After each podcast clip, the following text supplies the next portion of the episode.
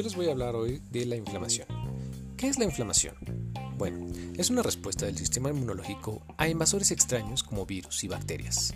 La inflamación no se puede controlar, lo que trae como consecuencia un mayor daño a los tejidos. Pero, sin el tratamiento adecuado, esto puede resultar en un ciclo destructivo de inflamación y daño al organismo.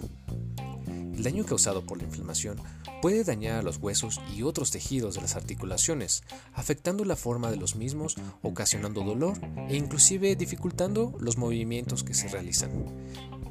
También se pueden utilizar medicamentos. Estos medicamentos se llaman AINES.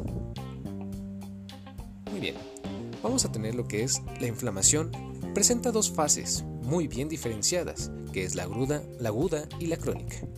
Estas van a estar representadas por cuatro signos característicos que son rubor, tumor, calor y dolor. Estos se desarrollan en cinco etapas. En la primera etapa eh, será una liberación de mediadores, creadas, claro, por el mastocito. Aunque todos los tejidos al lesionarse van a liberar mediadores de la inflamación, pero la fuente principal de los mismos es, el, es este mastocito. Esta es una célula inmune en específica que también procede de la médula ósea, aunque sus mecanismos de diferenciación no son muy bien conocidos hasta ahorita. El mastocito contiene en el citoplasma gránulos con mediadores de la inflamación. La liberación de estos mediadores ocurre por diferentes causas, pero quizás las más frecuentes se deba por una lesión directa de la célula por un agente agresivo. En la segunda etapa, este es el efecto de los mediadores, uno de ellos que es la histamina. Es un mediador ampliamente distribuido por el organismo. Se detecta principalmente en el mastocito y en el basófilo. Este actúa sobre los receptores H1 de los vasos y provoca una vasodilatación e incrementa la permeabilidad. Después, claro, se activan los receptores H2 y van a producir un efecto inhibitorio y va a regular la inflamación. Dentro de estos habrá una enzima, la cual, una muy importante que es la quininogenasa, y esta va a actuar sobre las proteínas procedentes de la sangre, produciendo una ruptura en los neuropéptidos llamadas quininas. Las quininas también producirán vasodilatación y permeabilidad, pero sobre todo dolor. La PG2 o prostaglandina tipo 2 es la más importante en este proceso, ya que también produce dilatación, vasodilatación y dolor. Por ejemplo, el éxito de la aspirina es que va a inhibir la vía del ciclo oxigenasa y va a impedir la formación de la prostaglandina y la llegada de las células inmunes al foco inflamatorio. Después, el punto de vista cronológico de los mediadores va a ser eh, de dos efectos.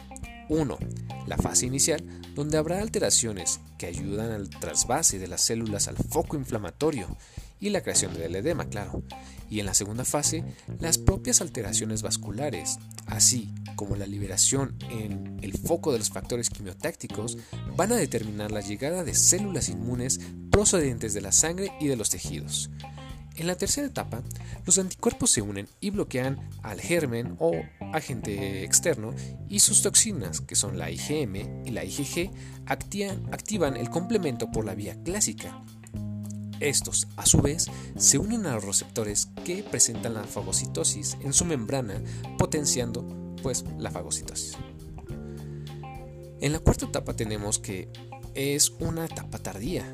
Esta, la llegada de las células como el basófilo, contribuyen junto con el mastocito a la liberación de estos mediadores. También tenemos al neutrófilo, es una de las principales células en este foco inflamatorio.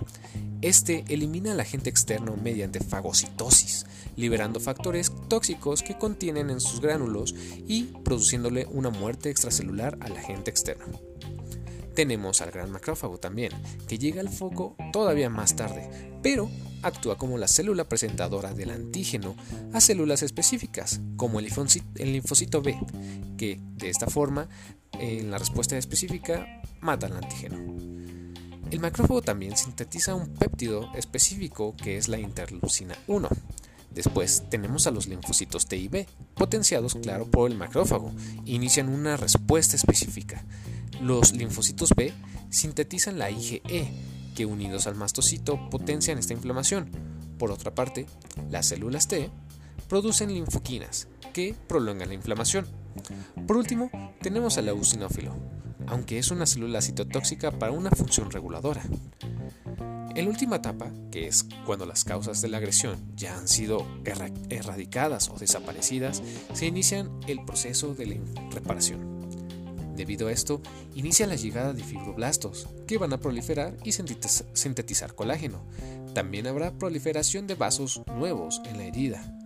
No se conocen bien los mediadores de estos procesos, para ser que parece ser perdón, que la interleucina 1 es la encargada de la activación de los fibroblastos, si bien una inflamación no es tan mala en una etapa aguda, ya que es un mecanismo de defensa.